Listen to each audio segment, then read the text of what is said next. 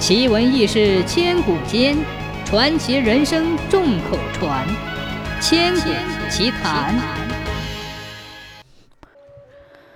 东藤城所有藤小国之称，因为旧时这里有个藤国，藤县也由此而来。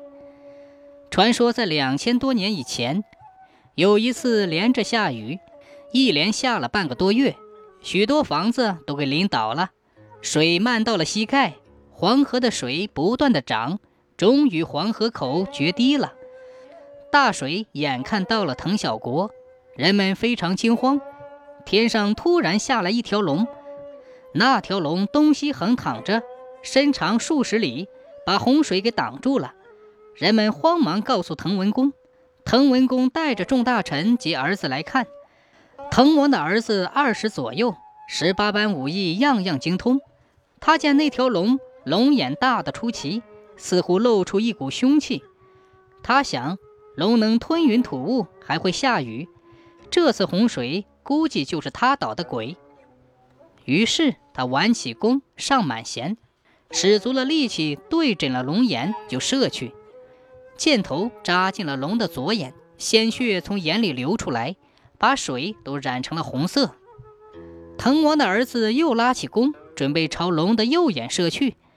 滕王忙打掉他手中的剑，大声呵斥道：“小逆子，你惹下大祸了，还不跪下给龙爷请罪！”说完，滕王跪下了，大臣们也跟着跪倒了，小王爷也只好跪下了。龙掉眼泪了，想到自己为保护人们的财产不怕劳累，反被小王爷射了一箭，他的心都碎了，眼睛疼痛难忍，不如自己一走了事。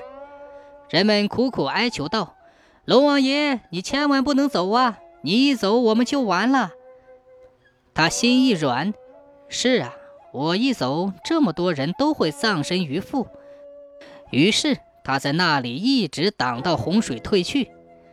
滕王设宴招待龙王，龙王伤透了心，不来赴宴，决心离开。